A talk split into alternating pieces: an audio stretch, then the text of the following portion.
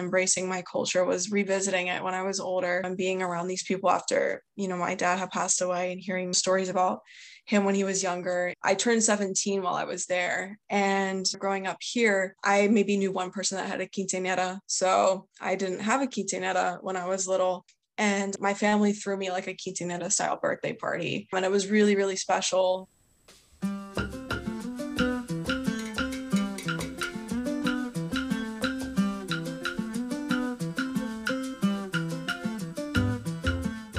Hola, ¿qué tal? What's up, everybody? Welcome to the Spanish Sin Pena podcast. I'm Taisha Cameron, a Nuyorican on a mission to finally learn Spanish and share the stories of other members of the Latin community that don't speak the language fluently either. We'll hear why they don't, what has been getting in their way of language fluency, why now is the time in their life they're ready to finally learn, and how we can all celebrate our cultural connections together. Today I'll be sharing part of my conversation with Lydia Villalba. Lydia is a recent first generation college graduate and a teacher. She will be teaching seventh grade English this coming school year. She's passionate about challenging the deficit narratives placed upon students in Title I schools. In her free time, Lydia enjoys reading, going to the beach, running, and listening to Bad Bunny. I'm ready to share her story. So, in the words of Mirabel Madrigal from the movie Encanto, let's go! I feel like we all have a very unique story that has brought us together. So, share a little bit about how you identify culturally and what has been your connection or disconnection with the Spanish language and your culture. Right. So, growing up, I did feel very disconnected from my culture. A little bit of background about myself. My dad came to the US from Paraguay when he was 24 years old, which is so interesting to think about because my 24th birthday is this coming weekend. And I think about where I'm at in my life, and I cannot imagine that that huge change that migration at this time in my life. So it's it's really incredible to to think about it through the eyes of a now 24 year old my dad had one of those stories you know where he had $50 in his pocket. He didn't know any english when he came to the us he came through an exchange program. So my dad met my mom, who is not Latina. She is a white non Latina person. And growing up, I felt at home my culture was celebrated, right? Like I heard my dad speaking Spanish and Guarani as well. Guarani is an indigenous language that most Paraguayans speak. Paraguay actually has two national languages. They have Spanish and Guarani, right? So I always heard my dad calling home at least four times a week. Like he was very connected with his family. When I was really little, my parents spoke to me in Spanish. And the reason they stopped is because I would try to speak with my mom's family who did not speak Spanish. Oh wow. And I I would become very discouraged. They told me because they wouldn't understand. So they kind of stopped when I was really young. So growing up, you know, I I grew up hearing Paraguayan music. I grew up watching telenovelas. We celebrated Dia de los Tres Reyes. Like we, you know, we celebrated the culture inside the home, but outside of my home, I grew up in a very white non-latina community right i think when you're young and you don't see your culture celebrated outside of your home in many cases kids will reject their culture and i think in some cases that's what i did because i didn't want to be seen as different or other by my peers in terms of how i identify i think I mean, so much of uh, part of Latinidad is, you know, this ongoing question of like, how do I identify myself? Like, what does it mean to me? Right? To be Latina.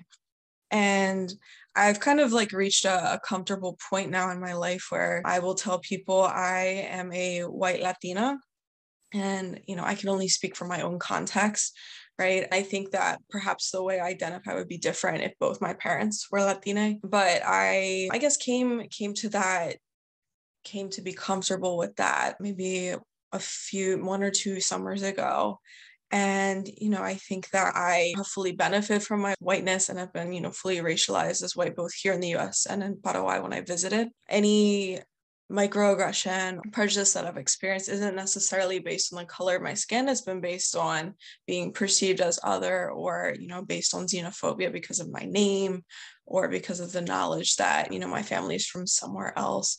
So, you know, growing up in this area, I did have kids who kind of generalizing me as like a Mexican. And, you know, when I tried to correct them, they would tell me, oh, it's the same difference. Right. So it's really harmful when you're a young kid to go somewhere that doesn't value ethnic and racial diversity. So I think that, you know, that was really harmful for me growing up. And where did you grow up?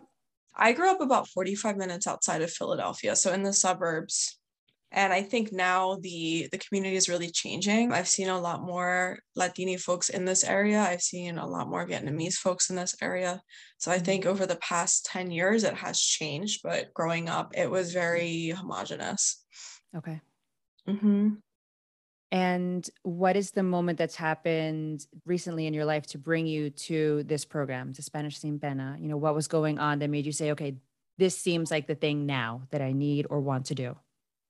Yeah, so I graduated from West Chester University in December of 2021. I was a first generation college graduate. While I was in college, I became part of the Latino Student Organization. And over the course of college, I think I slowly began to you know, embrace who I was and where I was from and, and where my father was from.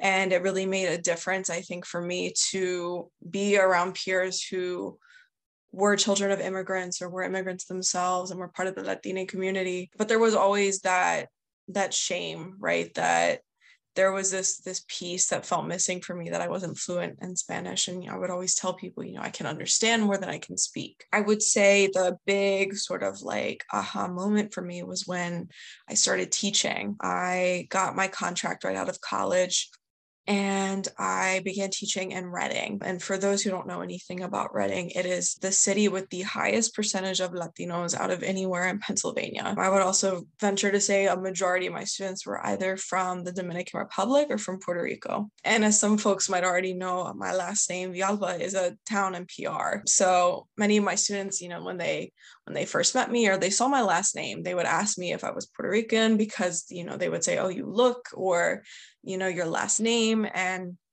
you know, it was, it was interesting to kind of have the, the conversation with these 15 and 16 year olds that the Spaniards brought that name over, right? That's that's a side effect of colonization, right? Like there's a Villalba in, in Spain as well. So, you know, we talked about, you know, how those last names have kind of traveled across Latin and South America. But after, you know, they caught on to that, you know, I gave my little disclaimer, right, that I could understand more more Spanish than I could speak. And I had many English language learners students in my classroom. So we developed this dynamic over the year where they would speak to me in Spanish and I would try to you know sort of process it and i would either respond in english or sometimes i would kind of try to respond in spanish but it, it, honestly worked really well for us. But you know as we were still developing that i think it was maybe my second or third week i had a student ask me a question in spanish and she goes missy eres latina? And i said yes.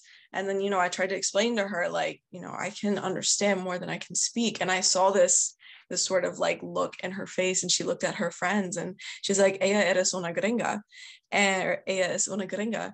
And in that moment i feel like it just like it was a it was painful but at the same time i kind of had to tell myself you know she's just trying to advocate for herself. She's just trying to get her education like in the system that isn't really set up to support her right? So i couldn't be frustrated at her like i couldn't be mad at her her friends. And you know she was absolutely correct right? Rather than be defensive i just had to accept that my student just was trying to get clarification. But i think it was that moment for me where i said i knew about spanish sin pena going into this district and i knew at some point it was something that i wanted to enroll in when i could really commit the time to it.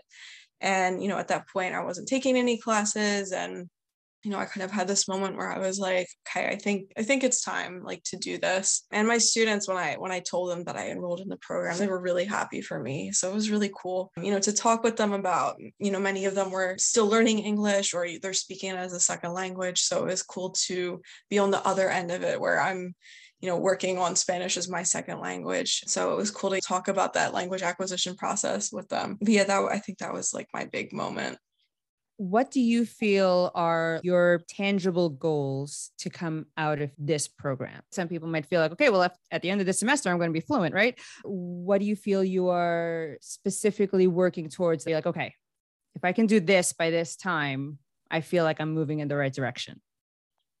Right. I think I'm still sorting that out a little bit and I I've seen how people's goals have changed like you said mm-hmm. and in many ways it's very encouraging because you know I've I've met people who have been in this program for a couple semesters now and have talked about how it's you know it's still a journey I think for me I really like to envision myself in a situation where I can completely order a meal for myself and for friends or I don't know, help someone out that needs help. When I was an undergrad, I worked at a popular hardware store mm-hmm. and I, I had customers who would come in and they would see me, see my name and start speaking to me in Spanish. And, you know, I would have to say, you know, lo siento, like I, you know, I can understand, but I might not be able to respond. And I guess I still kind of hope to find myself in a situation like that further down the road while I'm doing this program, you know, and just be able, I think, essentially to, you know, build community to help people out when they might not have access to like the English that they're looking for. But yeah, I think my goals are still evolving.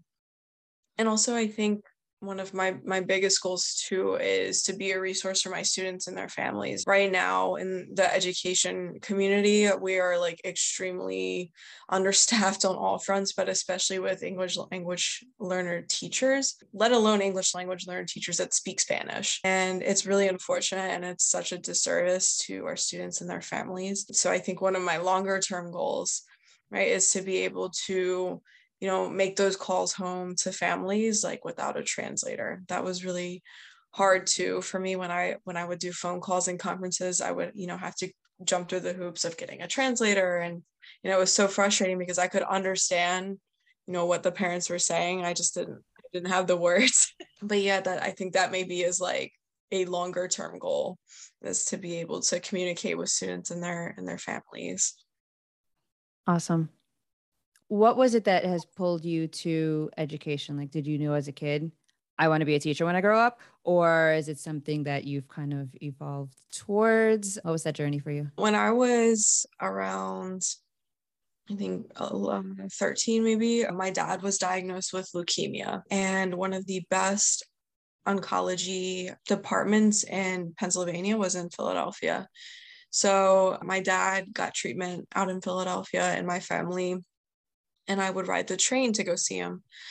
And there was this one day where it was, you know, extremely crowded on the train, as it often is in Philly. And my mom sat separately from my brother and I. And, you know, we we get off the train and my mom told us that she sat next to this woman she didn't know. And they started talking, they started talking about like spirituality. They talked about the book that my mom had with her. And she said she pointed my brother and I out to this woman.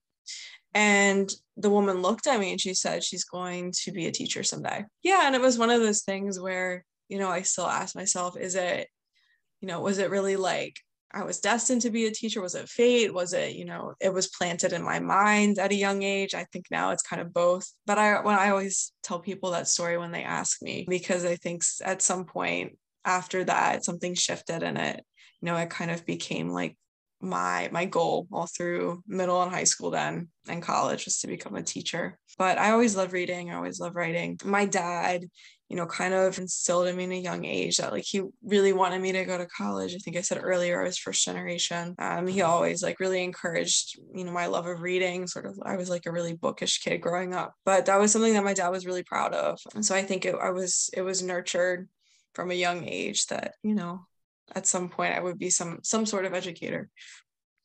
That's an awesome story. Thank you.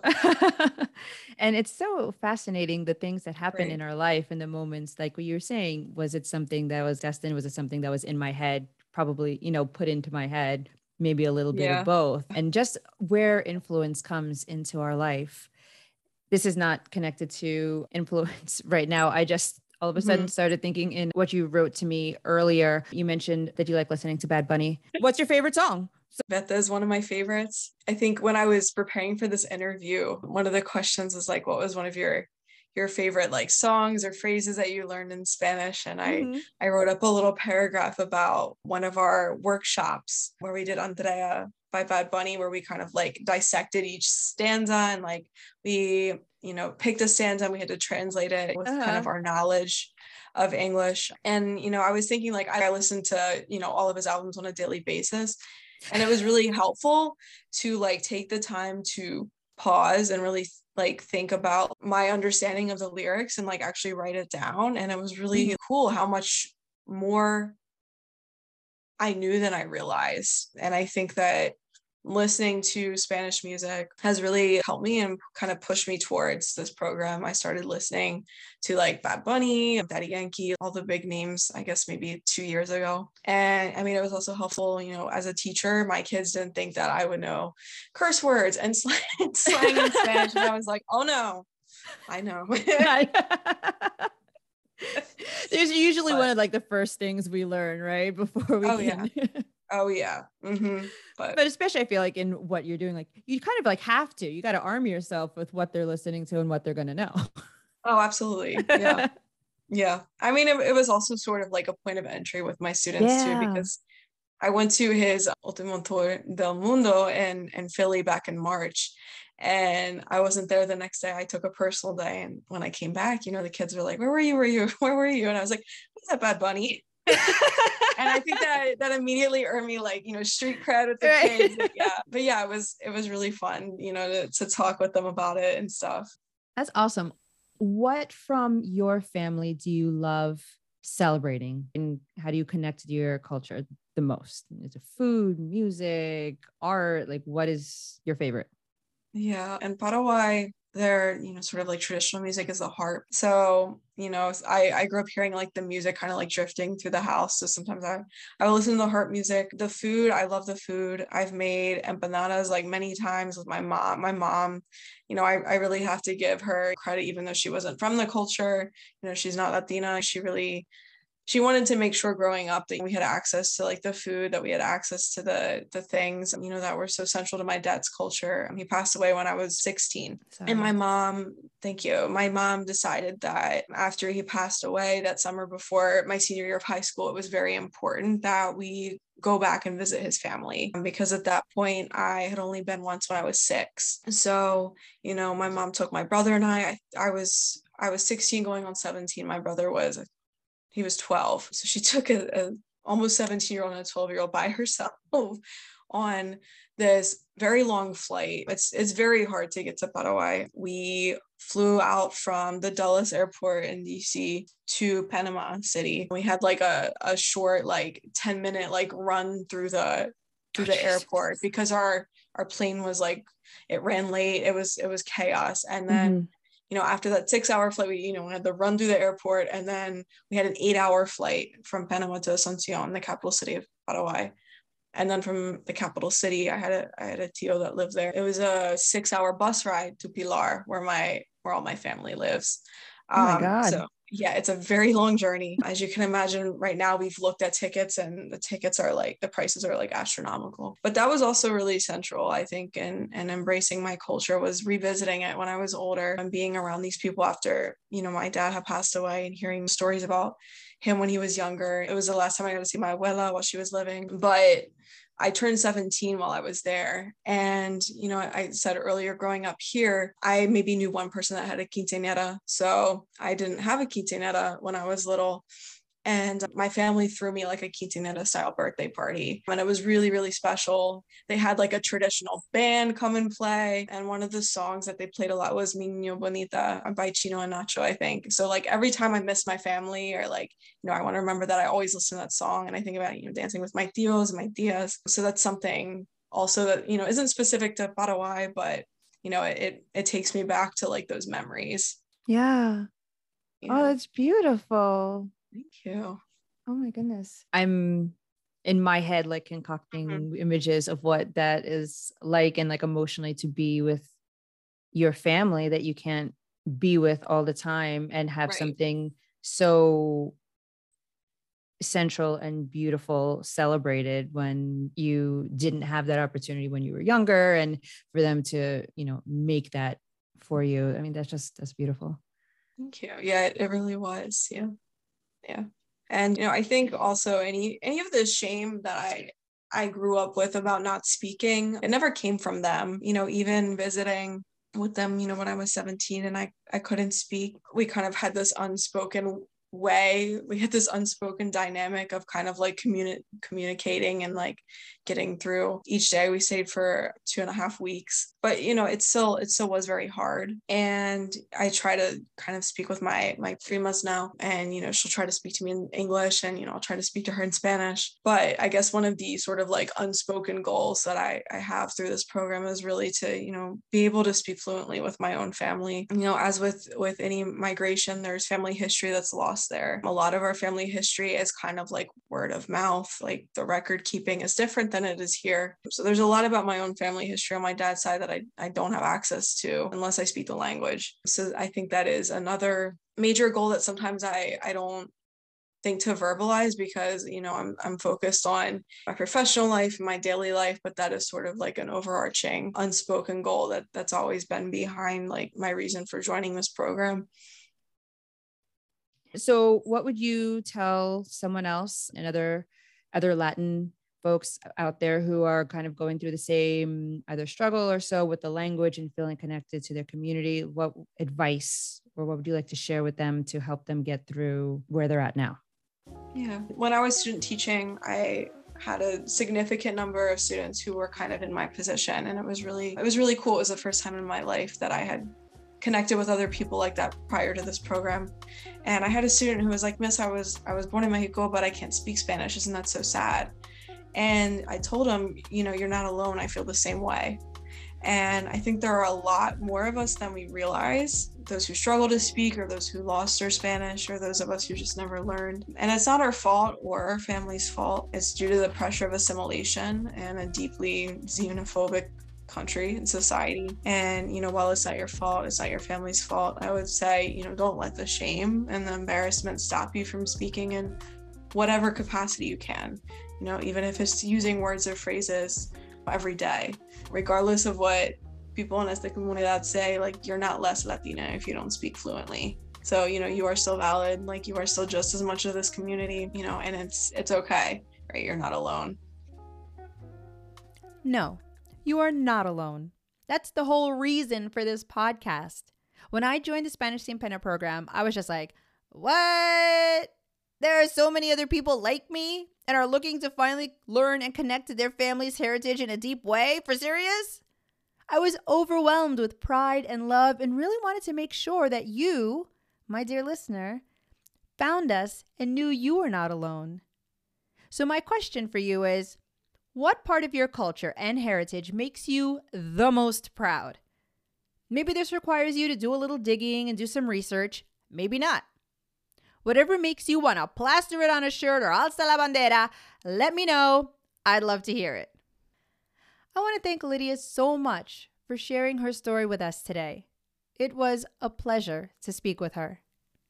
And I'm honored to have all the lovely folks who've decided to share their story on this show be so open and honest about their struggle and also share their pride in being parte de esta comunidad de awesomeness We'll be back in two weeks with more stories from Spanish Sin Pena students and facilitators who are working every day to leave the shame and pena of not being fluent in the language behind and embracing the joy of being a lifelong language learner while celebrating the pride in their heritage. Muchísimas gracias for your curiosity in nuestras historias, our stories. To learn more about Spanish Sin Pena, follow the links in the show notes over to their Instagram and give them a follow. Then check out their website to learn more about the program, what they do, and how they connect to the community. Gracias y nos vemos.